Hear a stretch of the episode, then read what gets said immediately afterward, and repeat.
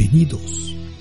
Esta es La Cueva del Topo, un podcast sobre biología e historia de la ciencia, biografías, anécdotas, últimos descubrimientos. También una sección de música y otras artes. Empezamos desde La Cueva del Topo. Hoy,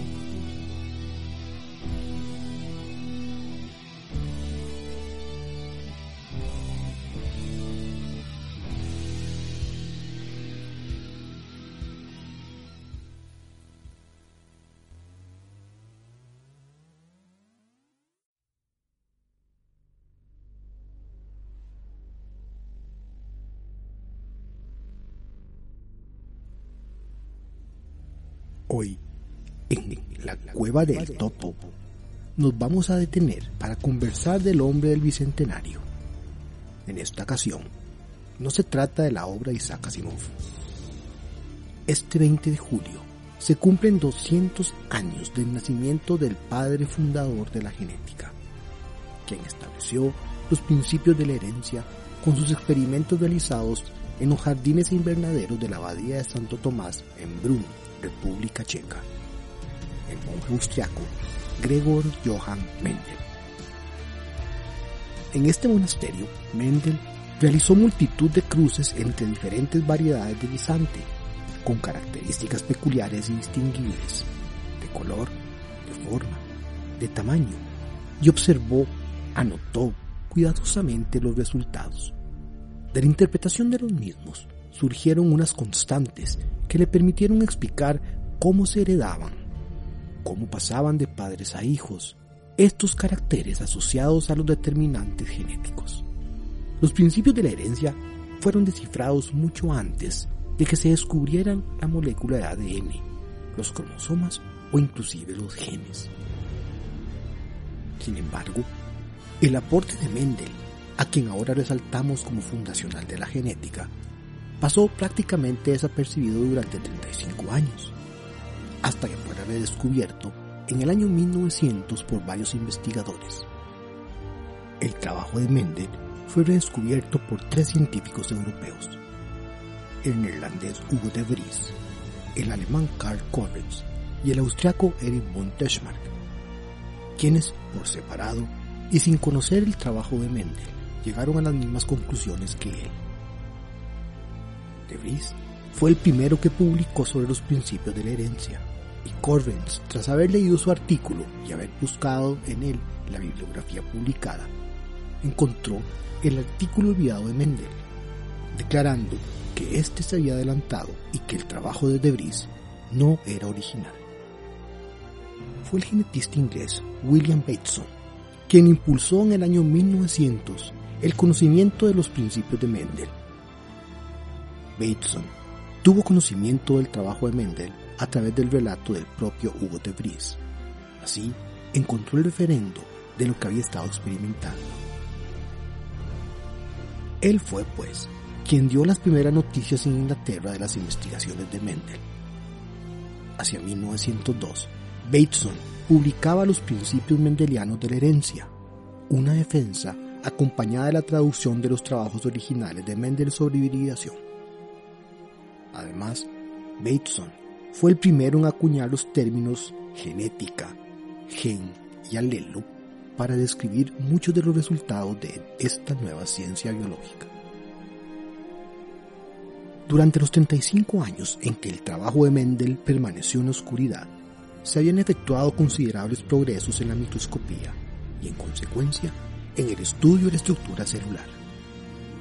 Durante este periodo se descubrieron los cromosomas y se observaron y escribieron por primera vez sus movimientos durante la mitosis. Durante estos años también se descubrió el proceso por el cual se formaban los gametos y los sucesos de la meiosis fueron rápidamente relacionados con los principios mendelianos de la herencia.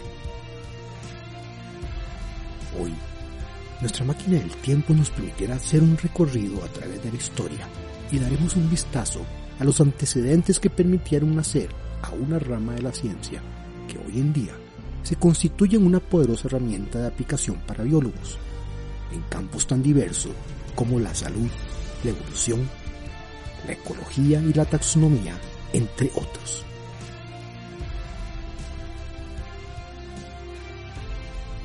En la cueva del topo, la historia de la genética, desde sus antecedentes hasta el siglo XX.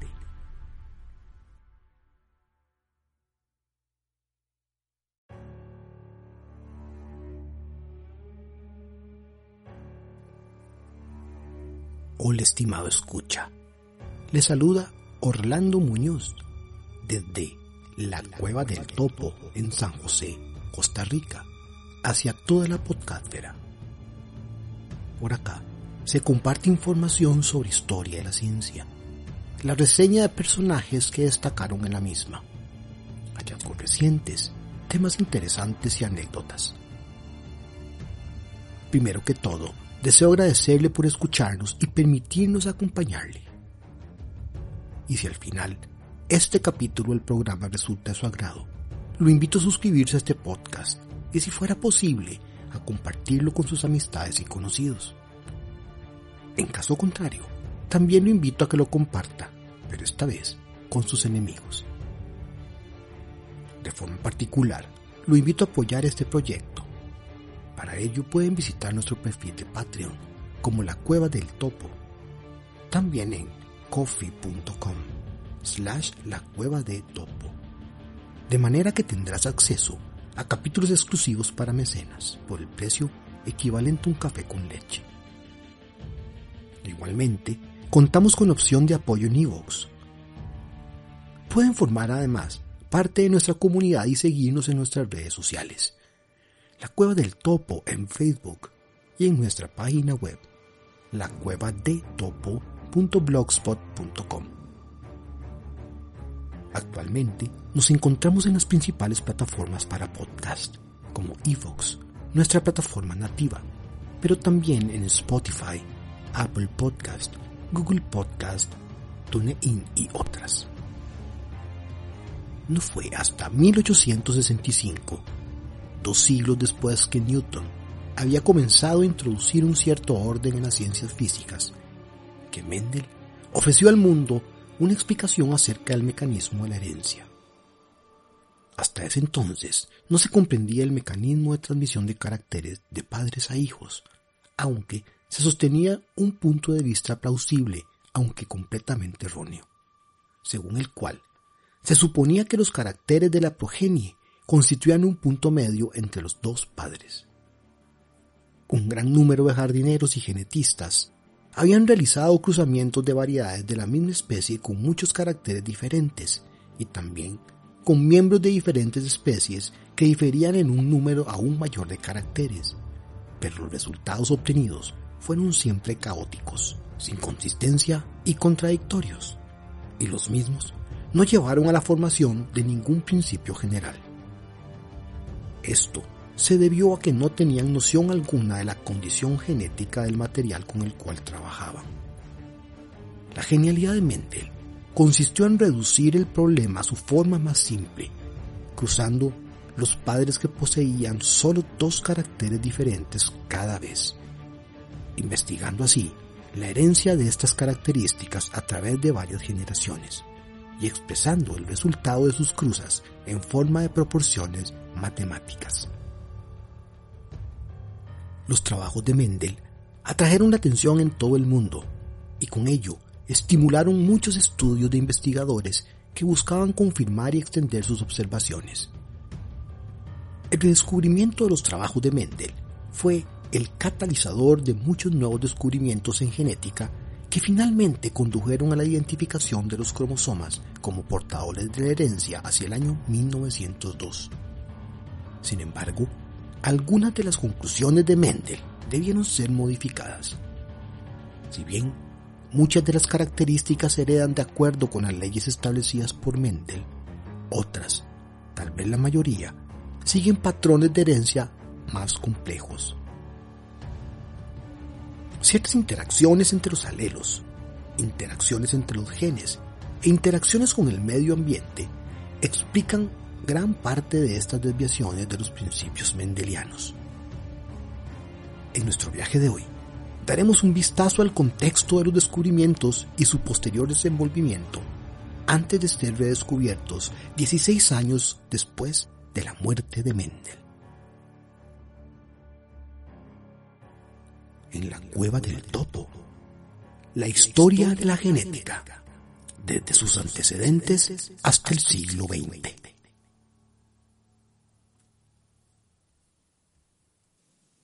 Antes de iniciar, deseo dar una explicación de por qué he estado durante el último mes alejado de la podcastfera. En primer lugar, mi horario de trabajo, el cual por dicha se vio incrementado en la universidad en la cual trabajo como docente, impartiendo la materia de biología general, acabando recientemente de aplicar pruebas, por lo cual debí dedicar más tiempo en la corrección de los mismos, así como los otros y múltiples instrumentos de evaluación. En segundo lugar, una serie de actividades secundarias, a las que este topo se dedica también, y que se han visto incrementadas en frecuencia. Y finalmente, una remodelación en la madriguera, desde la cual se escriben y se graban los capítulos, lo cual me ha impedido sentarme a escribir los guiones.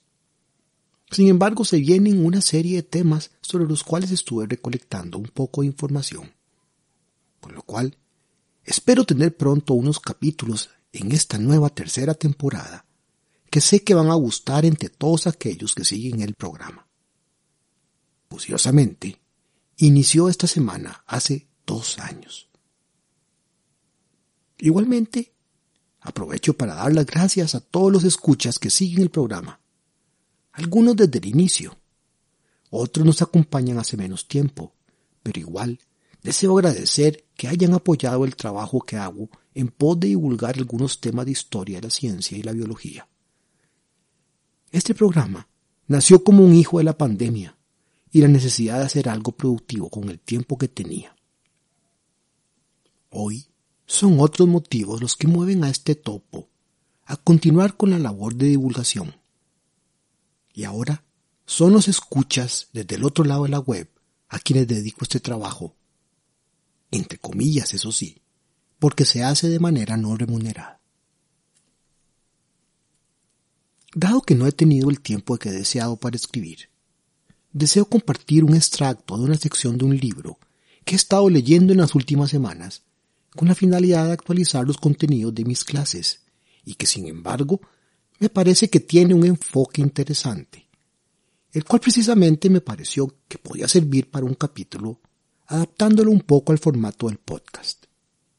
Es así que hoy vamos a compartir sobre la historia de la genética, aprovechando que en pocos días, el próximo 20 de julio, se celebran los 200 años de nacimiento del monje agustino Gregor Johann Mendel, el padre de la genética. Es así que hoy les traigo un texto clásico, escrito originalmente en 1965 por el genetista estadounidense Alfred Henry Sturtevant, quien fuera profesor del Caltech en Pasadena, California, y quien fuera coinvestigador junto con Thomas Hunt Morgan en el estudio de Drosophila melanogaster. Los descubrimientos más notables de Sturtevant incluyen el mapeo genético, el primer defecto genético que fuera reparado, el principio subyacente al mapeo del destino, el fenómeno del entrecruzamiento y el efecto de la posición de los genes, incluyendo el análisis de los grupos de enlace que se convirtieron en el método clásico para el mapa de cromosomas que todavía se usa en la actualidad. En 1913, Sturtevant determinó que los genes estaban dispuestos en cromosomas de forma lineal y también demostró que el gen de cualquier rasgo específico estaba en una ubicación fija, introduciendo así el concepto de locus. Su trabajo también ayudó a determinar la base cromosómica de la determinación y el desarrollo del sexo, y describió la importancia del cruce o recombinación cromosómica en el enlace genético de los rasgos. Una de las principales contribuciones de Sturtevant fue su introducción del concepto de que la frecuencia de entrecruzamiento entre dos genes podría ayudar a determinar su proximidad en un mapa genético lineal. Pero vamos al texto mejor. Cuando se escribe sobre la historia de algún tema en las ciencias, es frecuente comenzar con Aristóteles de esta gira. En este caso, se constituye un comienzo apropiado para la genética. Aunque el auténtico inicio, incluso para la genética teórica, sea muy anterior. De hecho, una gran parte de las discusiones de Aristóteles sobre el tema está contenida en su crítica de las opiniones anteriores de Hipócrates de Cos. Hipócrates desarrolló una teoría parecida a la que más tarde propuso el mismo Charles Darwin, y que la llamó pangénesis.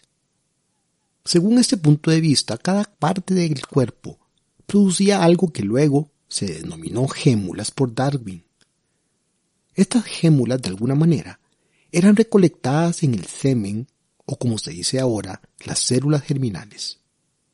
Esas serían las bases materiales de la herencia, ya que se desarrollarían dando lugar a los caracteres de la descendencia. Como decía, la pangénesis fue desarrollada tanto por Hipócrates como por Darwin, en gran medida, para explicar la supuesta herencia de los caracteres adquiridos. Aristóteles dedicó un amplio capítulo a la crítica de esta hipótesis, que descartó por varias razones. Señaló que los individuos a veces se parecen antepasados remotos en lugar de a sus padres, lo cual es, de hecho, uno de los argumentos utilizados por Darwin a favor en lugar en contra, ya que Darwin no supuso que las gémulas se expresaban en la primera generación y no supuso, como hizo Hipócrates, que se liberaban de las distintas partes del cuerpo en el momento de la cópula. Aristóteles también señaló que las peculiaridades del pelo y las uñas e incluso de la forma de andar y otros hábitos de movimiento, pueden reaparecer en la descendencia y que tales cosas son difíciles de interpretar en términos de una forma simple de la hipótesis. Caracteres que no están aún presentes en un individuo podían heredarse, cosas tales como el pelo gris o el tipo de barba de un joven padre, incluso antes de que se desarrolle su barba o su pelo gris. Más importante, señaló que los efectos de las mutaciones o la pérdida de partes, tanto en animales como en plantas, a menudo no se heredan. Aristóteles, como todo el mundo hasta mucho más tarde, aceptó la herencia de los caracteres adquiridos. Pero a pesar de esto, era consciente de que no había una relación uno-uno entre la presencia de una parte en los padres y el desarrollo de esa parte en su descendencia. Su conclusión fue que los que se heredan no son los caracteres en sí, sino la potencialidad de producirlos. A pesar de que hoy esto suena como algo evidente, recordemos que en aquel tiempo fue una conclusión realmente importante, la cual de hecho no fue siempre totalmente entendida, incluso por los primeros mendelianos. Aristóteles fue un notable naturalista y describió muchos tipos de animales algunos imaginarios, otros reales, pero los describió con un detalle sorprendentemente preciso. Sabía que la mula era un híbrido entre las distintas especies y supuso que otros animales también lo eran. La jirafa, por ejemplo, sería un híbrido entre el camello y el leopardo. Según él, en el seco país de Libia hay pocos lugares en los que se dispone de agua. Por tanto, hay muchos tipos de animales que se congregaban alrededor de los pozos de agua. Si tienen tamaños parecidos y si tienen periodos de gestación similares, podían cruzarse. Esta es la base del dicho. Siempre hay algo nuevo que viene de Libia. Algunos pensadores y hombres de ciencia posteriores no tuvieron en cuenta las razonables limitaciones de Aristóteles sobre las formas que podían esperarse que se crucen, llegando a la conclusión de que el avestruz es un híbrido entre el gorrión y el camello. Hay una larga historia de tales supuestos híbridos, especialmente en los casos de cruzamiento entre las víboras y anguilas, y del híbrido entre el caballo y la vaca. El botánico estadounidense Conway Circle se refiere a casos en los que se afirmaba la existencia de estas dos situaciones tan tardías como en el siglo XVII. El conocimiento del sexo es muy anterior al principio de la historia y fue entendido muy pronto incluso en las plantas, al menos en dos importantes plantas alimenticias de Oriente Próximo, a saber, el higo de esmima de la especie Ficus carica y la palma datilera Phoenix dactilífera. Ambas plantas dioicas, es decir, que tienen árboles macho y árboles hembra diferentes. Circle indica que se suponía que una deidad especial del Oriente Próximo se encargaba de la polinización de los dátiles y que pueden encontrarse representaciones de esta misma deidad desde una fecha alrededor de mil años antes de Cristo. De hecho, hay evidencias de que los árboles macho y los árboles hembra se cultivaban separadamente en fechas tan tempranas como el 2400 a.C. Aristóteles y otros relacionaron definitivamente las condiciones que se encuentran en estos dos árboles con el fenómeno del sexo en animales. Pero fue mucho más tarde cuando se reconoció que las plantas en general tienen un proceso sexual. El que las plantas superiores tengan una reproducción sexual y que el polen represente el elemento masculino parece haber sido indicado por primera vez como una importante generalización por el médico y botánico británico Nehemiah Grew en 1676. Igualmente, el médico y botánico alemán Rudolf Jacob Camerarius fue el primero en aportar una primera base experimental entre los años 1691 y 1694 y publicada en su obra De Sexu Plantarum Epistola. Camerarius revisó la literatura existente en su época acerca de la reproducción en las plantas, las cuales desde los tiempos de Aristóteles se consideraban entidades asexuadas, para luego concentrarse en la estructura de la flor. Así Camerarius describió la estructura básica de ese órgano en diferentes familias de plantas y en particular prestó especial atención al polen producido por las anteras y al pistilo que lleva los óvulos.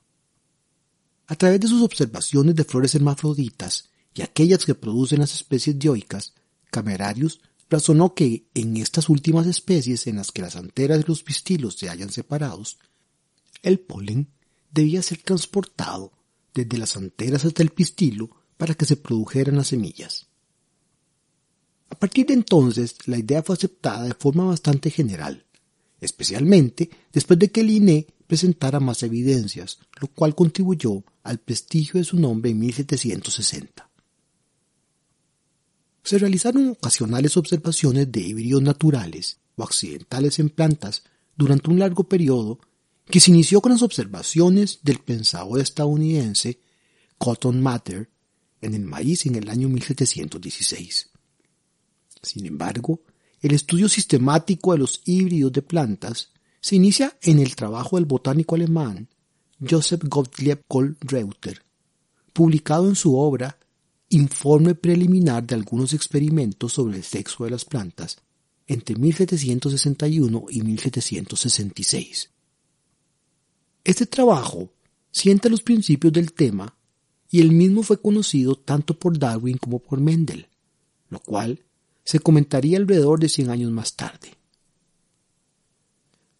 Carl Reuter realizó muchos cruzamientos, estudió el propio proceso de polinización y también reconoció la importancia de los insectos en la polinización natural. Usó un microscopio simple para estudiar la estructura del polen y fue el primero en describir la diversidad de granos de polen que pueden encontrarse en plantas con semilla. Reuter también hizo estudios sobre la germinación del polen. Estos estudios los llevó a cabo con polen en agua, con el resultado de que los tubos polínicos sufrían plasmólisis casi inmediatamente. Esto hizo a Reuter concluir que el agente fecundante era el fluido derramado sobre el estigma, en lugar de un elemento formado a partir de un grano de polen particular. En otro aspecto llegó a una conclusión errónea que retrasó el desarrollo de una clara comprensión de la fecundación, a saber, la idea de que hacía falta más de un grano de polen para que se produjera una semilla normal. Esta idea estaba basada en experimentos que le parecieron concluyentes, en los que contó numerosos granos de polen.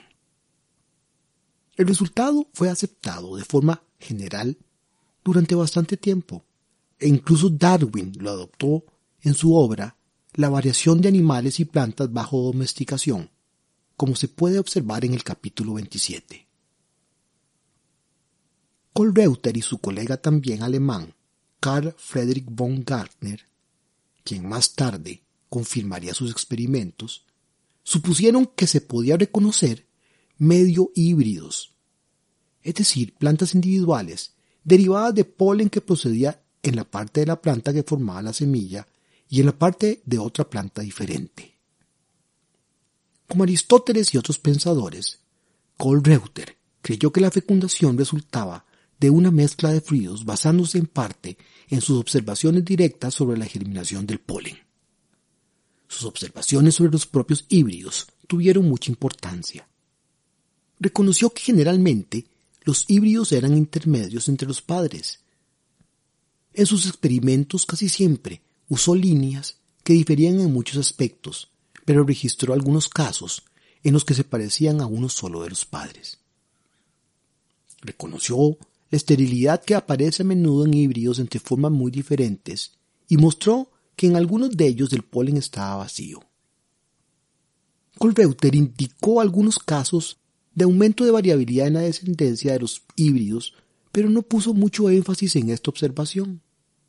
También observó la alta frecuencia con la que se producía un gran incremento en el vigor vegetativo de los híbridos y sugirió que podía tener importancia económica, especialmente si se pudieran producir árboles híbridos para aprovechar su madera.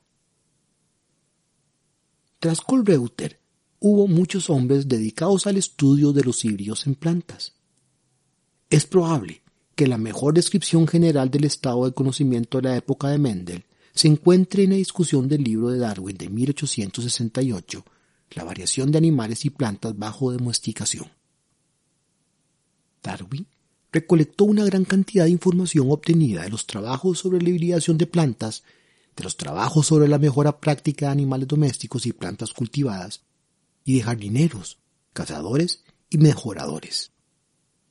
Como muchas veces menciono en mi clase, Darwin llevó a cabo numerosos experimentos con palomas y con varias especies de plantas, algo que, muy probablemente, le permitió entender el mecanismo que describe su obra más importante.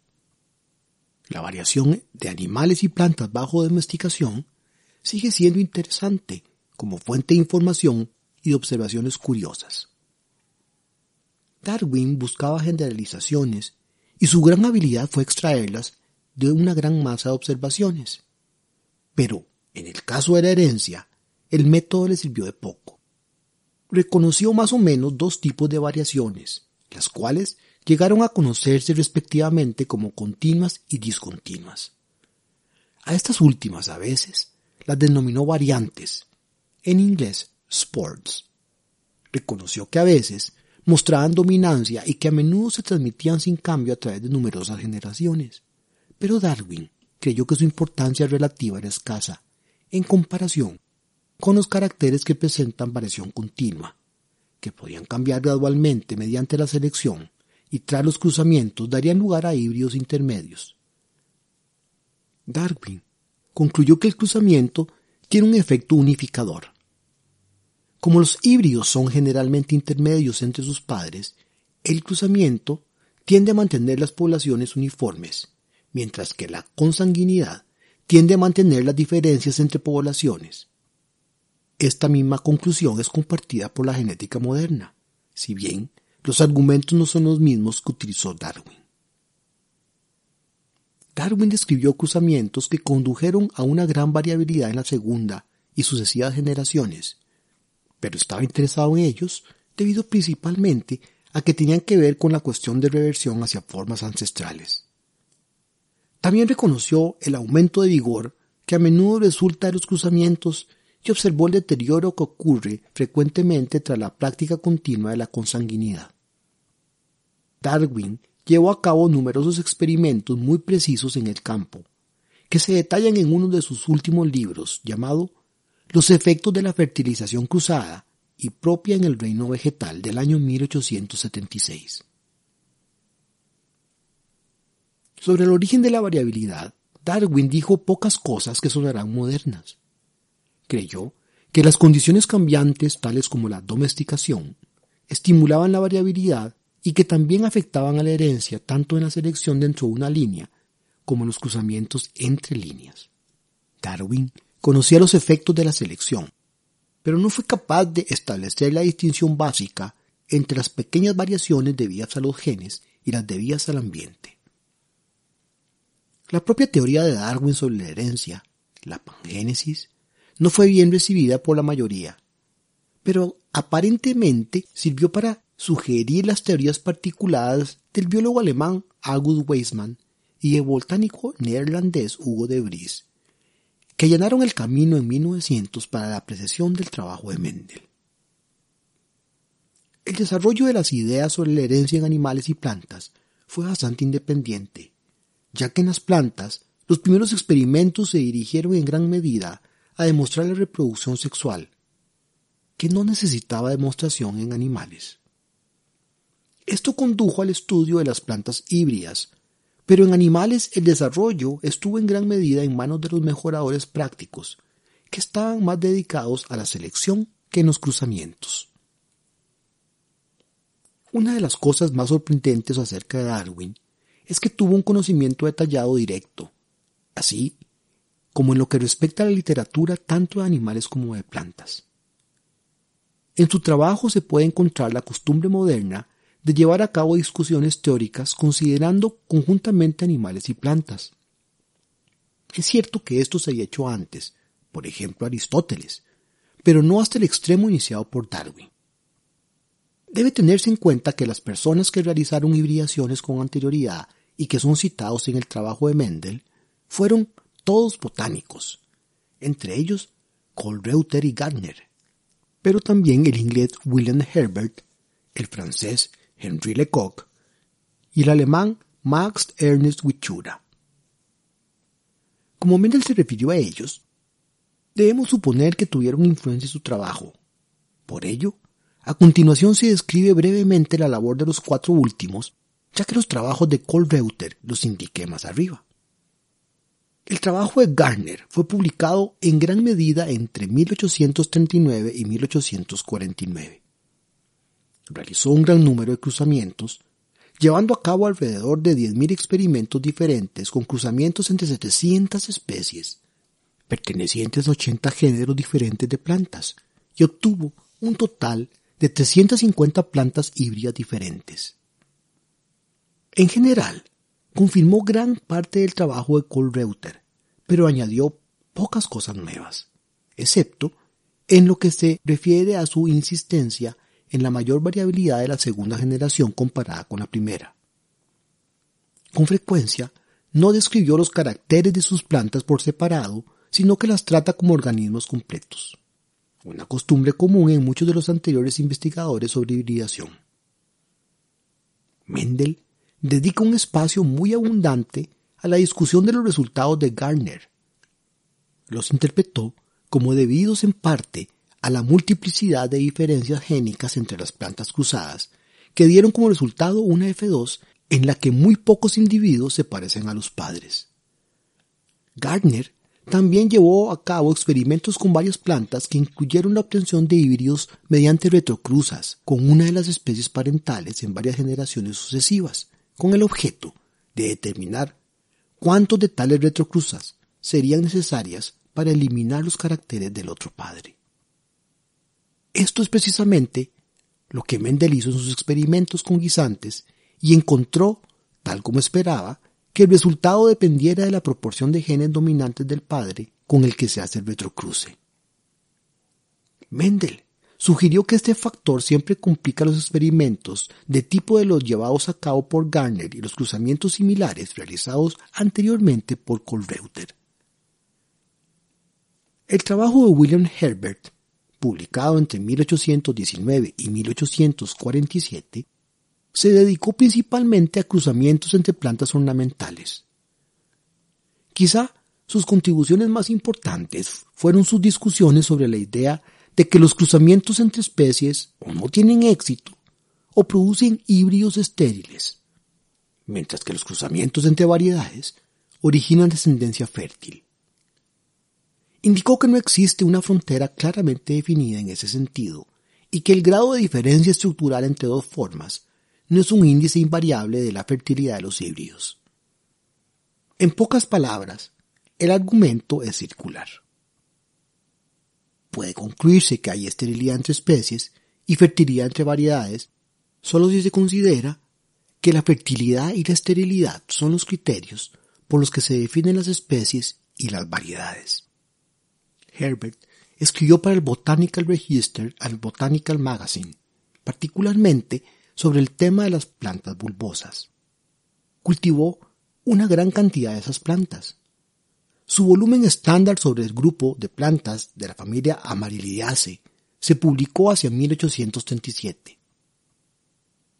Las contribuciones sobre hibridación hechas por él al Journal of Horticultural Society fueron el resultado de la observación y multitud de experimentos. Por su parte, Lecoq, Henry Lecoq, estaba interesado en la mejora de plantas con utilidad en agricultura. Lecoq hizo muchos cruzamientos y discutió los resultados de otros investigadores, pero parece haber añadido poca cosa que produjera avances en el tema. Sin embargo, Lecoq sostenía que las fuerzas que actúan en el curso del tiempo geológico profundo proporcionan, según sus palabras, la clave de los muchos fenómenos y largas transmutaciones que la brevedad de nuestra existencia apenas nos permite sospechar. Es así que Lecoq sugirió que la transmutación de especies constituya una explicación más plausible para la tendencia en aumentando la riqueza y diversidad de especies a lo largo del tiempo que la teoría de creaciones especiales sucesivas en cada nueva era geológica. Basándose en las ideas de Lamarck y de Etienne Geoffroy Saint-Hilaire, escribió que los organismos más nuevos eran formas modificadas de organismos ancestrales y que los cambios no fueron provocados por la destrucción masiva de las nuevas creaciones, sino por la modificación evolutiva en respuesta a las condiciones ambientales cambiantes. Estas ideas fueron mucho más utilizadas por Darwin en su obra. Por su parte, el trabajo del alemán Wichura apareció publicado hacia 1865, después de que Mendel completara sus experimentos. Por lo tanto, no pudo tener influencia en el diseño de los mismos. Sin embargo, su trabajo versó sobre los cruzamientos en sauces. Quizá los aspectos más interesantes tienen que ver con la necesidad de ser extremadamente cuidadoso para impedir la inclusión de polen no deseado que pudiera dar lugar a confusiones en los experimentos, y con su gran insistencia en la identidad de los híbridos derivados de cruzamientos recíprocos, siendo esto último una situación que Lecoq pensaba que no era correcta. Hay otras dos personas de este periodo que deberían ser mencionadas, ya que se ha citado que las dos anticiparon en algunos aspectos a los puntos de vista de Mendel. El filósofo francés Pierre-Louis Maupertuis fue incluso anterior a Kohlreuter, ya que sus trabajos se publicaron entre 1744 y 1756. Maupertius describió un pedirí humano que mostraba polidactilia y argumentó sobre el albinismo en el hombre y sobre el patrón de coloración en los perros. También desarrolló una teoría de la herencia, en cierto modo parecida a la pangénesis de Darwin. Maupertius podría considerarse a leer algunos de sus escritos en algunos aspectos como un precursor de Mendel. De cualquier forma, está claro que Maupertius tuvo muy poco, por no decir ningún efecto, en el desarrollo posterior del estudio de la herencia. En su obra Venus Physique de 1745, Maupertius se opuso a la teoría de la preformación del embrión entonces en boga, afirmando que el padre y la madre tienen una influencia semejante en herencia. Maupertius trata de explicar los fenómenos genéticos a partir de una teoría de atracción físico-química. Según él, las primeras formas de vida se desarrollaron de forma natural, mediante leyes que permitieron la organización de estructuras al combinarse diversos elementos, materias inertes, moléculas o gérmenes. Las especies producidas se dividían en las aptas para sobrevivir a un entorno natural y las demás, que eran especies no viables. Maupertius enseñó una especie de seleccionismo. Las especies aptas fueron seleccionadas y se conservaron en la naturaleza y produjeron descendientes que se ven hoy. Las especies no viables, al no ser seleccionadas, perecieron y quedaron extintas. Su teoría fue bastante próxima al muy posterior mutacionismo de Hugo de Vries.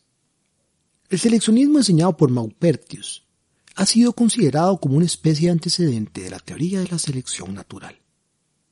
Aparece también en este punto el botánico francés Charles Victor Naudin, un contemporáneo de Mendel, el cual publicó sus trabajos entre 1855 y 1869. Naudin estudió una serie de cruzamientos que implicaban a varios géneros de plantas. En varios aspectos realizó auténticos avances. Como varios de sus predecesores, destacó la importancia de la identidad de los híbridos de cruzamientos recíprocos. También resaltó la relativa uniformidad de la primera generación, en contraste con la variabilidad de la segunda generación, y vio la recombinación de las diferencias parentales en F2. Pero no hubo un enfoque analítico, no reconoció proporciones y no presentó interpretaciones simples y susceptibles de comprobación. El estudio de los fenómenos hereditarios según sus designios se conoce ahora como naudismo, el cual afirma que las especies se forman de la misma manera que nuestras variedades cultivadas, cuya formación Naudin atribuyó a la selección sistemática del hombre. La expresión principios de Naudin Mendel, que se puede encontrar a veces en la literatura, está completamente injustificada. El análisis de Mendel no podría haberse hecho sin tener algún conocimiento de los hechos de la fecundación. Específicamente, que un huevo y un espermio se unen para formar un cigoto. Esto no se supo hasta solo unos pocos años antes de su época, e incluso entonces no estaba totalmente reconocido. Por ejemplo, Darwin creía que hacía falta más de un espermio para cada huevo en el caso de los animales y más de un grano de polen en el caso de las plantas. Las observaciones directas de la fecundación tuvieron que esperar al desarrollo de microscopios con mayor resolución. Leeuwenhoek había visto espermios animales al microscopio en el año 1677 y creyó que uno de ellos era suficiente para fecundar un huevo. Pero eso ni se vio directamente ni fue aceptado de forma general para los animales hasta 200 años más tarde. La fecundación en plantas inferiores fue observada inicialmente por el botánico francés Gustave Adolphe Tourette en el año 1853 cuando estaba estudiando el género de algas pardas Fucus. Igual, el botánico polaco Nathaniel Pringsheim en 1856 estaba estudiando el alga verde o Edogonium y fue uno de los primeros en demostrar la reproducción sexual en algas y observar la alternancia de generaciones entre las dos zoosporas móviles, diferenciadas sexualmente, y la espora indiferenciada en reposo que resulta de su fusión. Además mostró que la reproducción sexual implicaba la fusión del material de las dos células sexuales. También la fecundación fue observada, en el caso de las plantas, por el médico y botánico alemán Heinrich Anton de Bari, considerado el padre de la fitopatología y también de la micología moderna, quien en 1861 estudió la reproducción sexual de los hongos. En el grupo de las plantas con semillas, el trabajo del astrónomo y microscopista italiano Giovanni Battista Amici fue especialmente importante. En 1823, Amici describió la producción del tubo polínico, que en 1830 siguió a través del ovario incluso hasta el micrópilo. En el año 1846 mostró que en las orquídeas hay una célula que está presente en el óvulo, que está inactiva hasta la llegada del tubo polínico y que cuando éste llega se desarrolla dando lugar al embrión.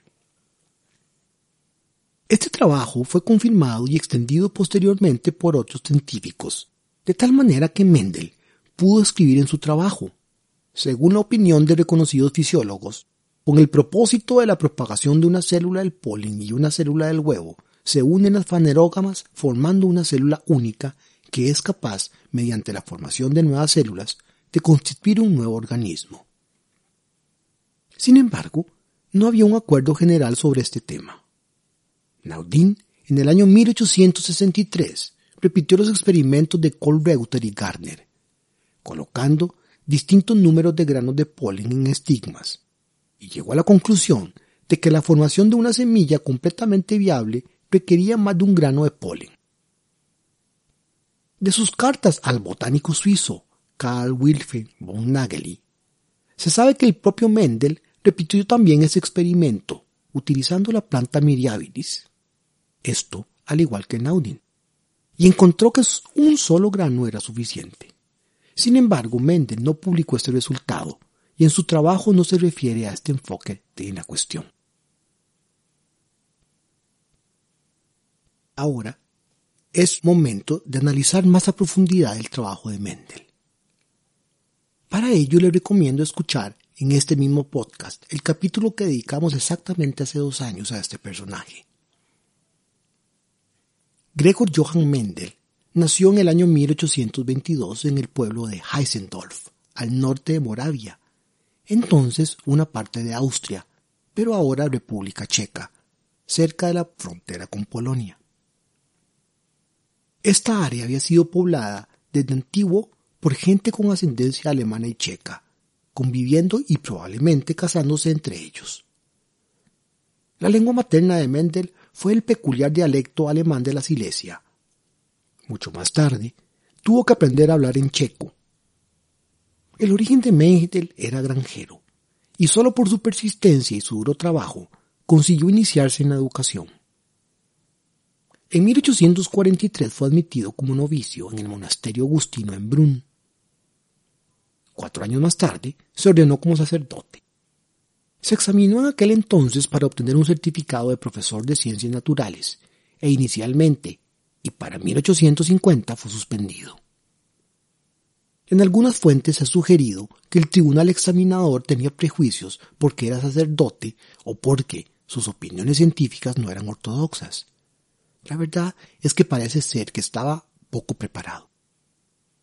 Para solucionar esto, Mendel tomó cuatro cursos entre 1851 y 1853.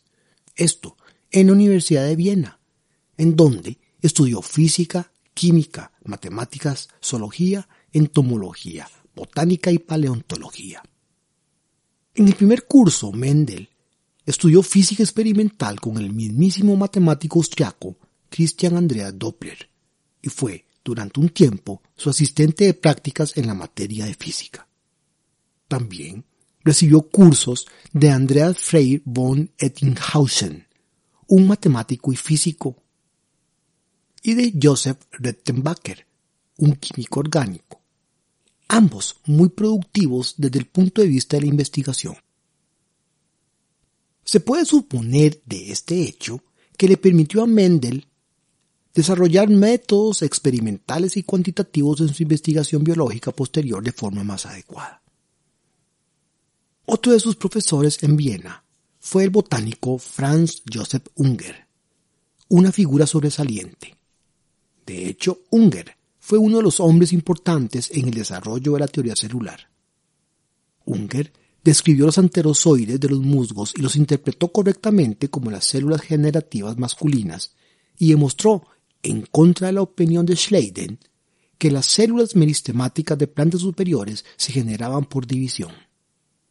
En 1855, Unger publicó un libro sobre la anatomía y la fisiología de las plantas, considerado en ese entonces el mejor de su época.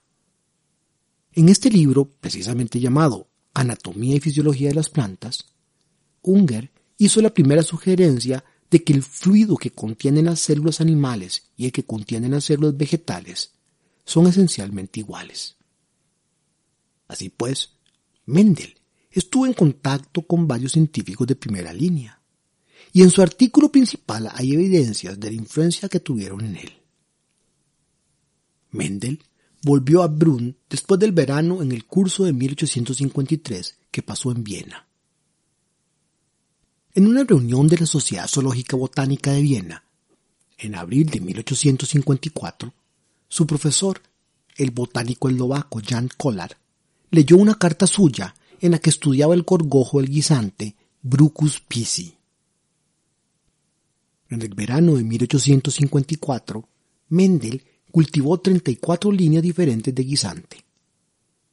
En 1856 empezó la serie de experimentos que condujeron a su artículo, que fue leído en la Sociedad de Historia Natural de Brunn en el año 1865 y que fue publicado en sus actas un año más tarde, hacia 1866. Antes de analizar este artículo y sus consecuencias, sería bueno describir algunos sucesos importantes en la vida de Mendel. Estaba interesado en las abejas y fue un miembro activo de la Sociedad de Colmeneros locales. Mendel intentó cruzar diferentes líneas de abejas, al parecer sin éxito. Es muy probable que Mendel conociera el trabajo del apicultor polaco Jan Ditzerson sobre abejas y que la descripción de Ditzerson sobre la segregación en los zánganos descendientes de la reina híbrida podría haber dado a Mendel una clave que le llevó a sus estudios en guisantes. Se sabe también que Mendel crió ratones y se ha sugerido que obtuvo sus resultados primero con ellos, pero, por ser sacerdote, tuvo reparos en publicar en genética de mamíferos. Sin embargo, estas dos sugerencias parecen poco probables.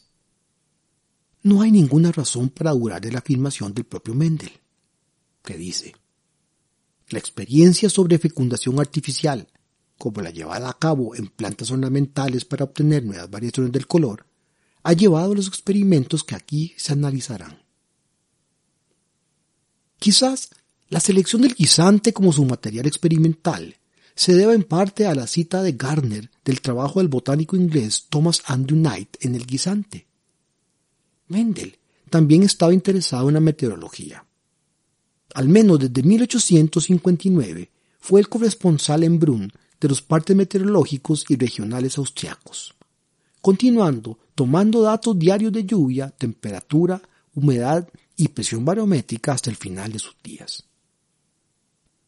También Mendel tomó datos de manchas solares, de nivel freático estimado mediante la altura del agua en el pozo del monasterio. En 1870, un tornado pasó sobre el monasterio y Mendel publicó una relación detallada del suceso en las actas de la sociedad de Brunn. Se dio cuenta de que el movimiento espiral fue en la dirección de las agujas del reloj, mientras que la dirección usual es a contrarreloj. Mendel dio muchos detalles y trató de dar una interpretación física del suceso.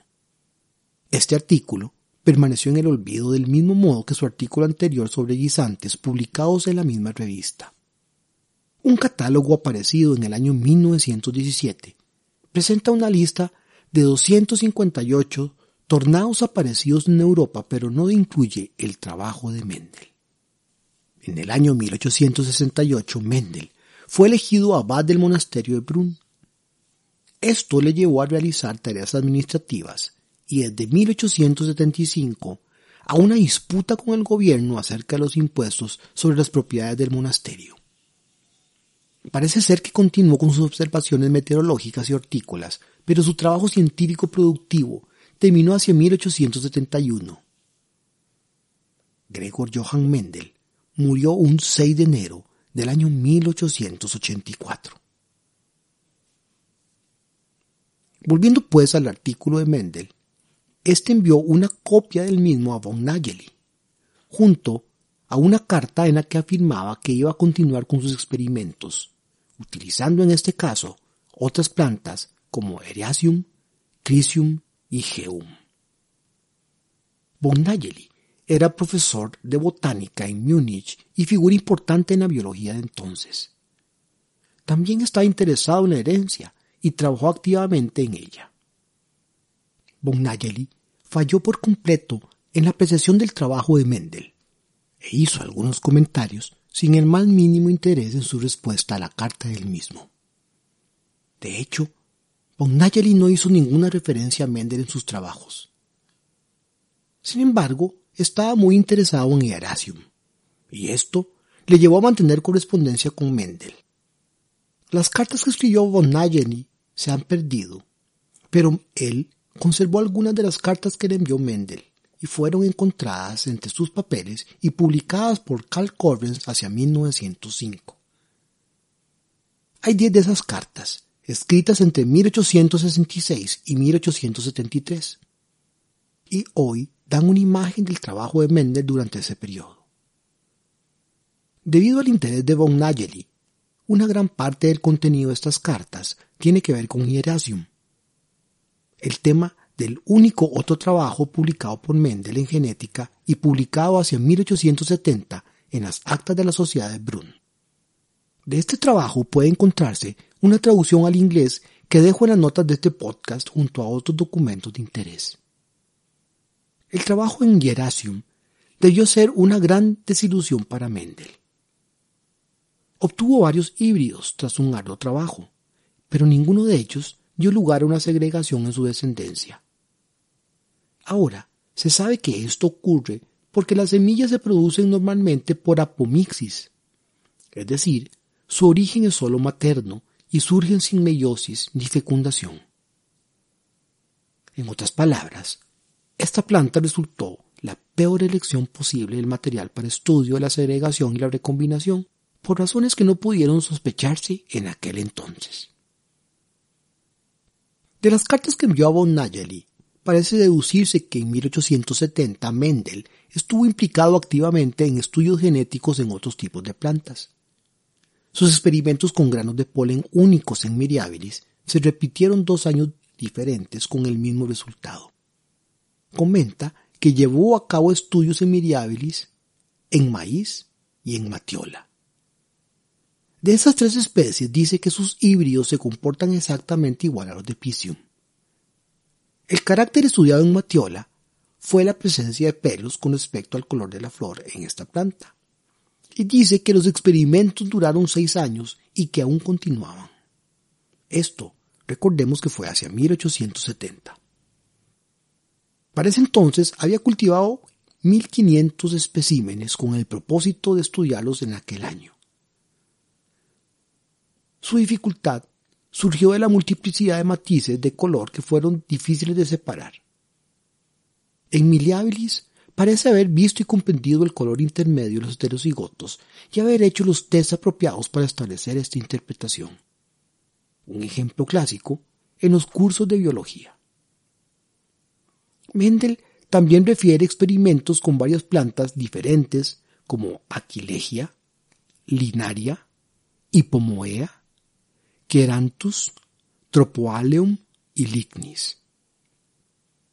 La imagen que emerge sin duda es la de un hombre experimentado de manera muy activa y efectiva, consciente de la importancia de su descubrimiento y comprobándolo y extendiéndolo a una gran variedad de formas. Sin embargo, ninguno de estos resultados fueron publicados. Es difícil suponer que su trabajo habría sido tan completamente ignorado si hubiera presentado esta evidencia que lo confirmaba, incluso aunque no fuera suficiente para convencer al nefasto von Nageli. Hay toda una serie de procedimientos nuevos en el trabajo de Mendel. Él mismo lo dice en su artículo. Entre el gran número de experimentos realizados previamente, ninguno se ha llevado a cabo de forma tan extensa y de tal forma que haga posible determinar el número de formas diferentes que muestran los descendientes de los híbridos, o determinar esas formas con certeza según sus diferentes generaciones, o inclusive determinar definitivamente sus relaciones estadísticas. Como comentaría el mismo William Bateson sobre este párrafo, el éxito total del trabajo de Mendel se debe a su clara concepción de esas tres necesidades primarias, hasta donde yo sé, esta concepción fue absolutamente nueva en su tiempo. Este fue su enfoque experimental, pero fue efectivo porque también desarrolló una interpretación simple de las proporciones que obtuvo y a continuación llevó a cabo experimentos directos y convincentes para demostrar estas hipótesis. Hay definitivamente que leer el artículo de Mendel para apreciarlo es observado frecuentemente, difícil de ver de qué forma podrían haberse realizado los experimentos de manera más eficiente a la que se hicieron originalmente. Este fue un tema muy importante para el matemático y biólogo australiano Ronald Fisher en el año 1936. Es como si Mendel supiera la respuesta antes de empezar y estuviera produciendo una demostración. Fisher reconstruyó los experimentos de Mendel tal y como estos se realizaron, tomando en cuenta variables como el espacio disponible en el jardín y el número total de años en los que se realizaron. Fisher concluyó que los cruzamientos ocurrieron tal y como Mendel describe. También indica otros aspectos del trabajo que parecen significativos. Por ejemplo, al analizar los individuos de F2 para distinguir homocigotos dominantes de heterocigotos, Mendel debió haber tenido un número de semillas que ilustrasen la relación 3 a 1 mucho más grande que el analizado en F2. Pero Mendel no detalla esos números, si es que se tomó la molestia de contarlos. Al parecer Mendel creyó que esos números eran tan grandes que no tenían importancia. El asunto más serio discutido por Fischer es que las proporciones de Mendel son consistentemente más cercanas a las proporciones 3 a 1 de lo que se esperaría según la teoría de muestras. Para la proporción entre semillas, amarillas y verdes, sus números en la F2 fueron 6022 a 2001 una desviación de 5 frente a la 3 a 1, mientras que se esperaría una desviación de 26 o más en la mitad de los ensayos con un número tan grande de semillas que fueron en total 8023. Fisher muestra que este mismo ajuste tan extremadamente próximo se produce a lo largo de todos los datos de Mendel. Calcula que considerando la serie completa, la probabilidad de obtener un ajuste tan próximo a lo esperado es de 0,007. Es decir, solo una de cada 14.000 veces que se hubieran hecho los experimentos se esperaría obtener un resultado tan próximo al esperado. Si esto fuera todo, el problema no sería demasiado grande, ya que es posible poner en duda la lógica del argumento de que un resultado se ajuste demasiado bien a lo que se espera. Si por ejemplo yo digo que he tirado mil monedas y que me han salido exactamente 500 caras y 500 cruces, un estadístico podría torcer el gesto, aunque ese es el resultado que tiene la mayor probabilidad de aparecer. Por otra parte, si yo digo que han salido 480 caras y 520 cruces, el estadístico dirá que eso es más o menos lo que uno esperaría que pasara, aunque este resultado es menos probable que el anterior de 500-500. Un estadístico llega a este tipo de conclusiones porque suma las probabilidades de todos los resultados posibles entre 480-520 y 520-480. Mientras que para el ajuste perfecto solo se considera una probabilidad, la del resultado 500-500. Pero ahora, si digo que he tirado mil monedas 10 veces y que he obtenido 500-500 todas las veces, el estadístico concluirá con toda seguridad que estoy mintiendo, aunque ese sea el resultado más probable, considerando siempre el mismo grado de especificación. El argumento se acerca peligrosamente a decir que no puede llevarse a cabo ese experimento, porque cada resultado específico tiene una probabilidad de ocurrir extraordinariamente baja. Sin embargo, en el presente caso parece que en una serie de experimentos, Mendel obtuvo un ajuste igualmente bueno a unas frecuencias esperadas erróneas. De hecho, los experimentos de Mendel han sido repetidos y replicados por muchos investigadores, y eso hace que surja la pregunta. ¿También ellos obtuvieron resultados que se ajustan tan estrechamente a los valores esperados? Al menos en las réplicas que se habían realizado hasta 1924 y que fueron recopiladas por el botánico y genetista danés Wilhelm Johansen, el cual en 1926 elaboró una tabla con estos datos, procedentes de diversas fuentes, relativos a las proporciones F2 de una semilla amarilla frente a una semilla verde. En este caso se realizaron los cálculos estadísticos respectivos. Esos experimentos recogidos por Johansen muestran cómo los datos se ajustan bien a lo esperado. De hecho, los datos obtenidos por Eric von Teschmark son aún más ajustados a las proporciones 3 a 1 que Mendel. De los ocho investigadores recopilados, cinco, incluyendo a Mendel, obtuvieron un pequeño exceso dominantes y otros tres mostraron un pequeño déficit. En resumen, las conclusiones sobre el análisis de Fisher sobre los datos de Mendel son esencialmente las que él propuso. Queda entonces la cuestión de qué pasó para que los datos fueran de la forma que son. Hay al menos tres probabilidades. Uno, podría haber ocurrido una tendencia inconsciente a clasificar algunos individuos dudosos de tal forma que se favoreciera el ajuste a lo esperado. 2. Podría haber algunas semillas que parecieron aberrantes y que fueron omitidos como debidas al error experimental. Y 3. Algunos de los conteos podrían haber sido hechos para él por estudiantes o asistentes que conocían lo esperado y que querían agradarle. Sin embargo, ninguna de estas alternativas es completamente satisfactoria, ya que no parecen ajustarse a la tónica general del artículo de Mendel. Quizás la mejor respuesta, con la que creo que Fischer hubiera estado de acuerdo, es que después de todo Mendel tenía razón. El periodo entre la publicación del artículo de Mendel y su rescate del olvido, lo cual ocurrió hacia 1900, estuvo dominado por el desarrollo de la teoría de la evolución y sus implicaciones. En lo que respecta a la herencia, fue en gran medida un periodo de producción de teorías. Sin embargo, hubo varios avances auténticos que ayudaron a que fueran aceptados los resultados de Mendel. Aquí se debe mencionar la teoría del plasma germinal, con su énfasis en los efectos del material germinal sobre el cuerpo en lugar de lo contrario, con la consiguiente oposición a la herencia de los caracteres adquiridos. El gran incremento de conocimiento de los detalles citológicos de la fecundación y de la división celular, así como el incremento en el énfasis sobre la importancia de la variación discontinua. La figura sobresaliente en aquel tiempo fue el biólogo alemán August Weismann, quien fue profesor de zoología en Friburgo de Brisgovia durante muchos años.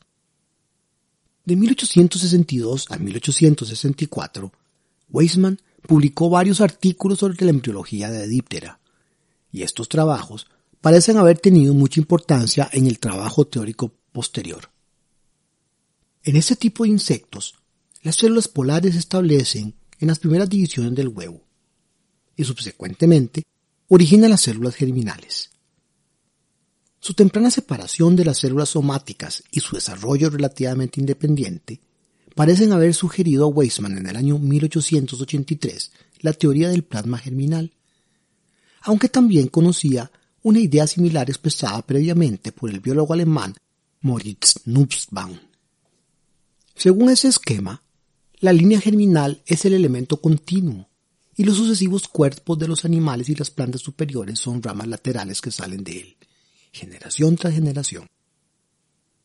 Por supuesto que esto no es más que una forma muy simplificada de verlo, ya que Weismann reconocía que en las plantas superiores y en muchos animales, la diferenciación visible de la línea germinal solamente aparece muy tarde en el desarrollo y que de hecho muchas células que normalmente no dan lugar a células germinales mantienen aún la potencialidad de hacerlo. De cualquier forma, la idea fue fructífera, ya que dio lugar a que se consideraran los efectos del material hereditario en el soma y a minimizar los efectos en dirección contraria. Un punto de vista que ya había sido anticipado por Aristóteles. A su vez, esto originó una disputa con la hipótesis de la herencia de los caracteres adquiridos, que ya había sido cuestionada por el fisiólogo alemán Emil Duval Raymond en el año 1881. Pero fueron los trabajos de Weismann los que realmente mostraron que la hipótesis era innecesaria e improbable, y que las supuestas evidencias a su favor eran muy débiles. En el caso concreto de la herencia de las mutilaciones, ya cuestionada por Aristóteles y por Kant, Weismann llevó a cabo un experimento. Cortó la cola de ratones durante 22 generaciones sucesivas y no encontró disminución de la longitud de la cola al final del experimento. Weisman tuvo problemas con la vista y finalmente tuvo que abandonar el trabajo con el microscopio y con sus estudios experimentales, aunque mantuvo la relación con su laboratorio a través de sus estudiantes y asistentes. Su trabajo personal llegó a ser en gran medida puramente teórico. Weisman mantuvo un estrecho contacto con la actividad de la época en el estudio citológico de los cromosomas y jugó un papel importante en los desarrollos teóricos de ese campo.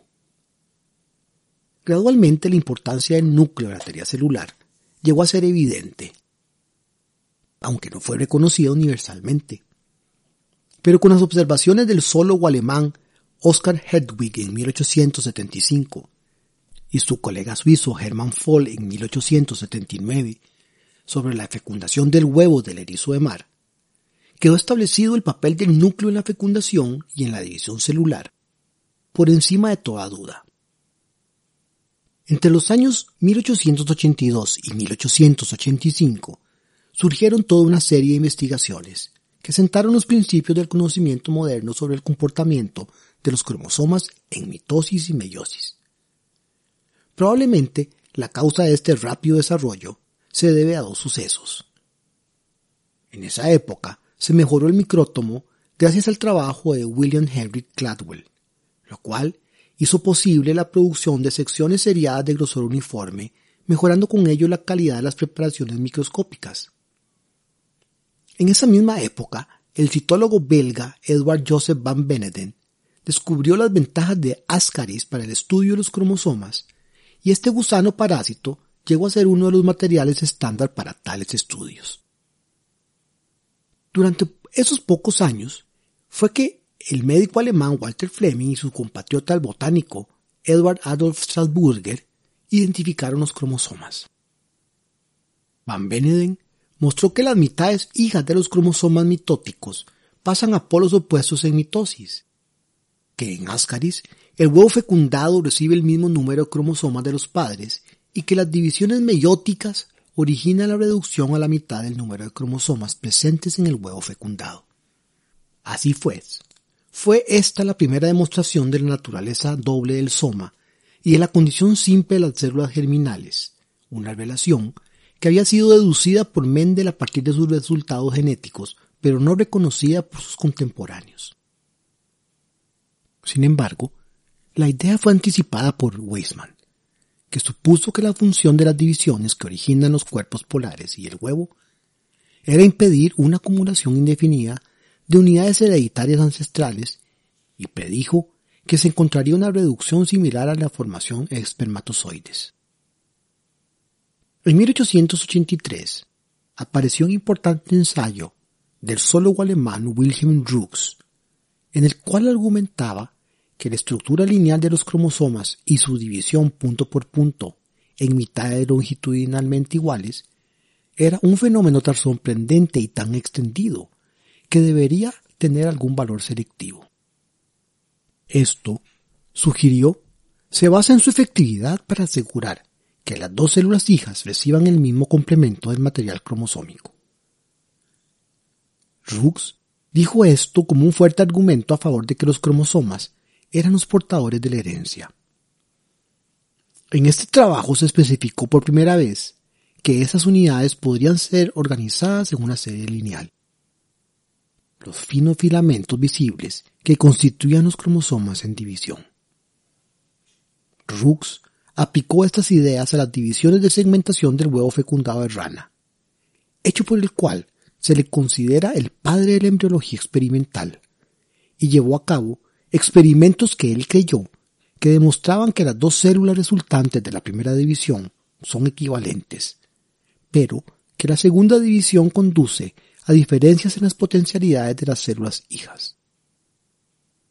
Por eso, en el ensayo de 1883, concluyó que en la segunda división el proceso de la mitosis no origina complementos de unidades hereditarias exactamente iguales en las células hijas. Este fue el principio de la hipótesis de que la diferenciación se debe a la segregación somática, es decir, la segregación de elementos hereditarios en las divisiones de las células somáticas. Estas ideas de Rooks fueron inmediatamente adoptadas por Weismann, quien las desarrolló constituyendo una intrincada teoría sobre la herencia y el desarrollo. Según este esquema, los cromosomas son los portadores del material hereditario. Weismann supuso que todos los cromosomas permanecen intactos en las sucesivas generaciones y que simplemente pasan a través de la línea germinal de una generación a la siguiente.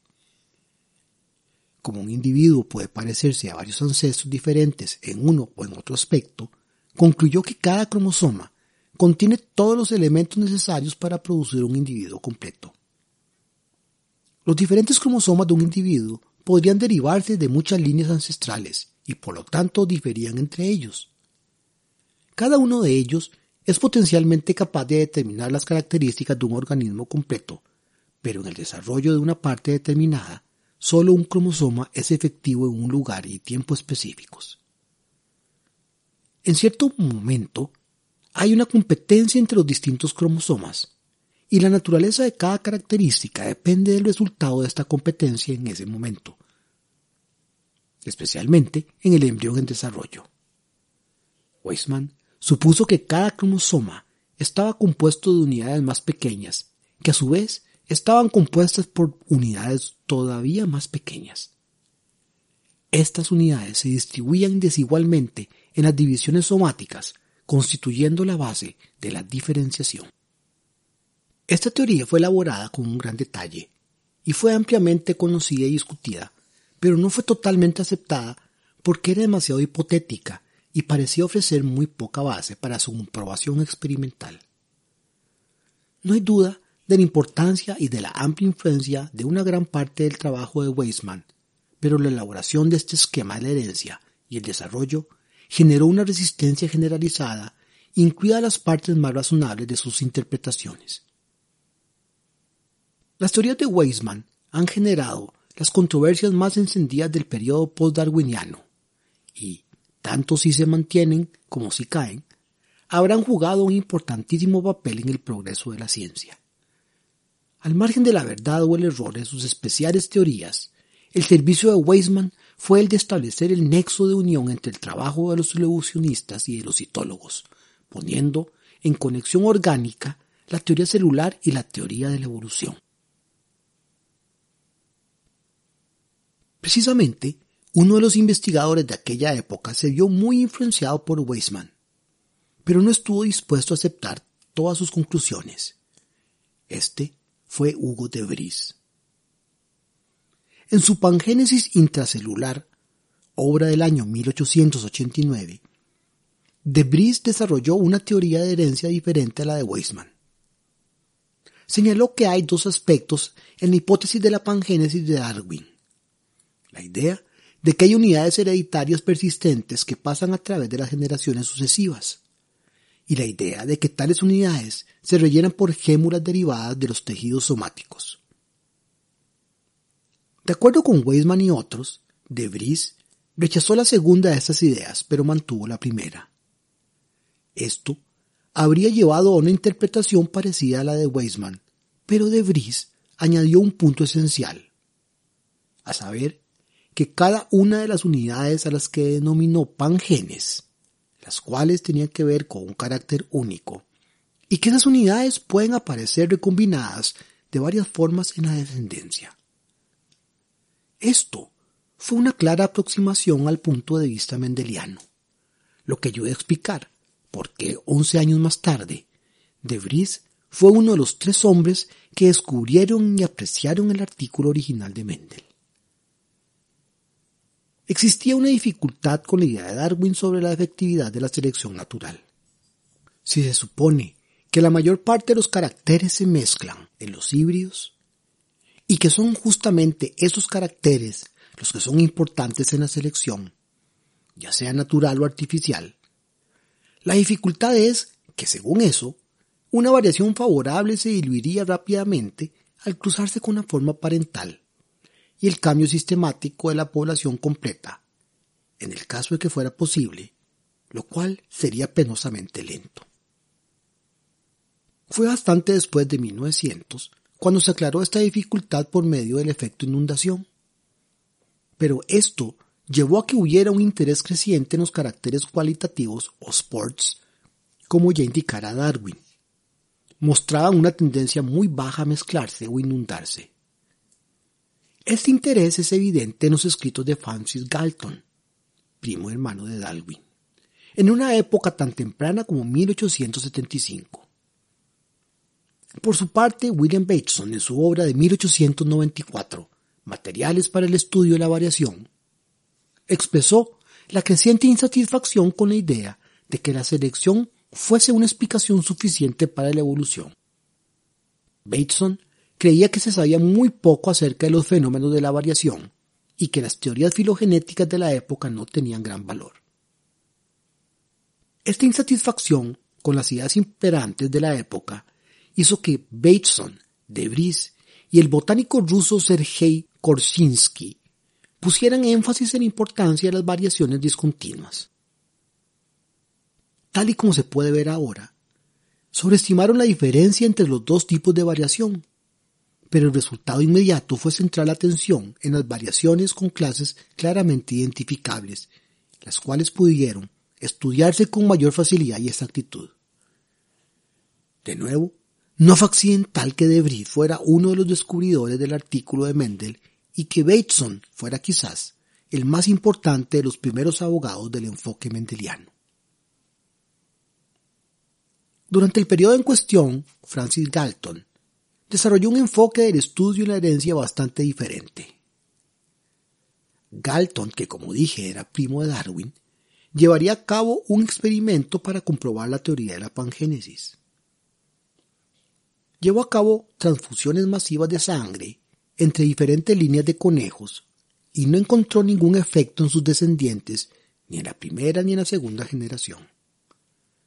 Darwin mismo admitió que habría esperado efectos, pero pensó que sus gémulas no tenían por qué estar necesariamente en la sangre, ya que se suponía que la teoría era aplicable también a organismos sin sistema circulatorio. Galton estuvo de acuerdo, con lo cual el experimento no resultó decisivo. La contribución teórica de Galton surgió de su creencia en la importancia del análisis cuantitativo. Creía que prácticamente todo podía ser medido. Trató de desarrollar una escala cuantitativa para la belleza y llevó a cabo un estudio sobre la eficacia de la oración, examinando las probabilidades de mortalidad en cabezas coronadas y comparando las frecuencias de naufragios en barcos que llevaban o no misioneros. Como Mendel, también estudió meteorología. Desarrolló la idea de la correlación como resultado del tabular la relación entre la altura de los padres y la descendencia de las familias humanas. Vio lo que era necesario en términos geométricos y transfirió el problema algebraico al matemático estadounidense Leonard Eugene Dixon, quien produjo un coeficiente de regresión. Galton usó esto para dar un valor numérico simple al grado de parecido entre padres y descendencia, iniciando de esta forma un nuevo campo de estudio. Tabuló una larga serie de datos de los colores de perros de la raza Basset Hound con pedigree y basó su trabajo, ley de la herencia ancestral, en los resultados obtenidos. Esos resultados mostraban que, en promedio, un individuo hereda un cuarto de sus características de cada padre, un dieciséisavo de cada abuelo y un sesenta y cuatravo de cada bisabuelo, así sucesivamente. Este ingenioso procedimiento fue seguido por muchos de los sucesores, pero fue incapaz de proporcionar la esperada comprensión del mecanismo implicado. De hecho, y sin que Galton fuera responsable, generó una larga y agria controversia que desperdició mucho tiempo y mucha tinta en los primeros años del siglo XX. A menudo se ha planteado la siguiente pregunta. ¿Se podría haber apreciado el trabajo de Mendel por cualquier biólogo si hubiera visto el artículo antes de 1900? Sin lugar a dudas, la persona que con mayor probabilidad lo habría entendido es Galton, debido a su interés en la variación discontinua. Su forma matemática de pensar y su aceptación de la idea de Weismann de la que las potencialidades hereditarias de un individuo deben reducirse a la mitad de cada célula germinal. Uno de los que más activamente participó en la controversia fue Johann Wilhelm Hacke, quien publicó una serie de artículos anti-Weizmann entre 1893 y 1897. Esos artículos, que fueron ignorados por muchas autoridades posteriores, contienen el punto de vista más cercano a la interpretación de Mendel antes del redescubrimiento. Se leen con dificultad debido a que los resultados y las conclusiones están sumergidos en una gran masa de polémica. Hacke cruzó ratones albinos normales con ratones danzarines coloreados.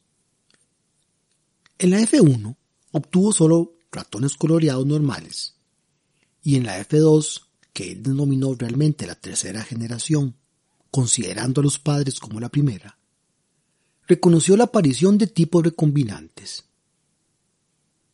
El análisis está basado en su suposición de que todos los caracteres estructurales, incluido el hábito danzarín, presumiblemente debido a algún cambio estructural, se heredaban a través de los centrosomas y que todos los caracteres químicos, como en este caso el color, a través del núcleo.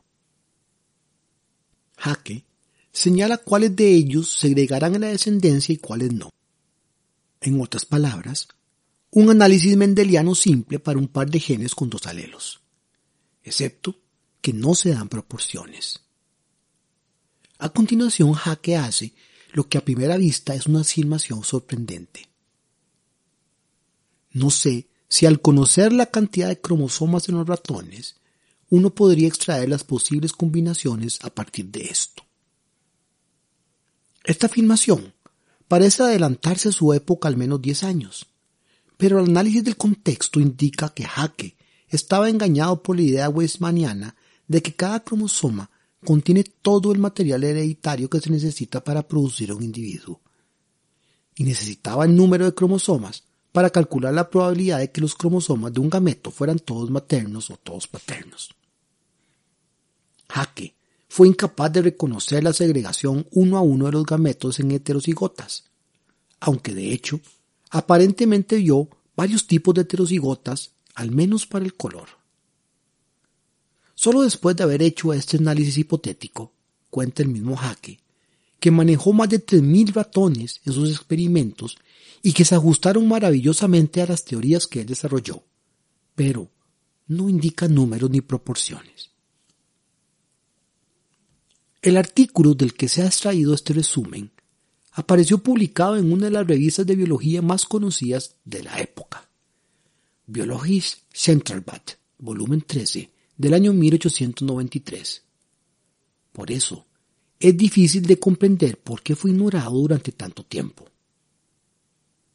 Seguramente una de las razones es la naturaleza polémica del artículo que utiliza los datos y las conclusiones como munición contra Weismann en lugar de beneficio propio. Otra razón es su utilización en apoyo de la impopular y errónea idea de la importancia genética de los centrosomas. Finalmente, la ausencia de números de conteos reales hace que los datos parezcan tan especulativos como la discusión en la que están inmersos. A partir de aquí entonces, se hace hora de hablar del descubrimiento del trabajo de Mendel, el cual se llevó a cabo de manera simultánea e independiente por Hugo de Vries, por Carl Correns, Erin von Teschmark y también William Bateson. Pero eso es otra historia, la cual continuaremos en otra ocasión. Nos escuchamos en el próximo capítulo.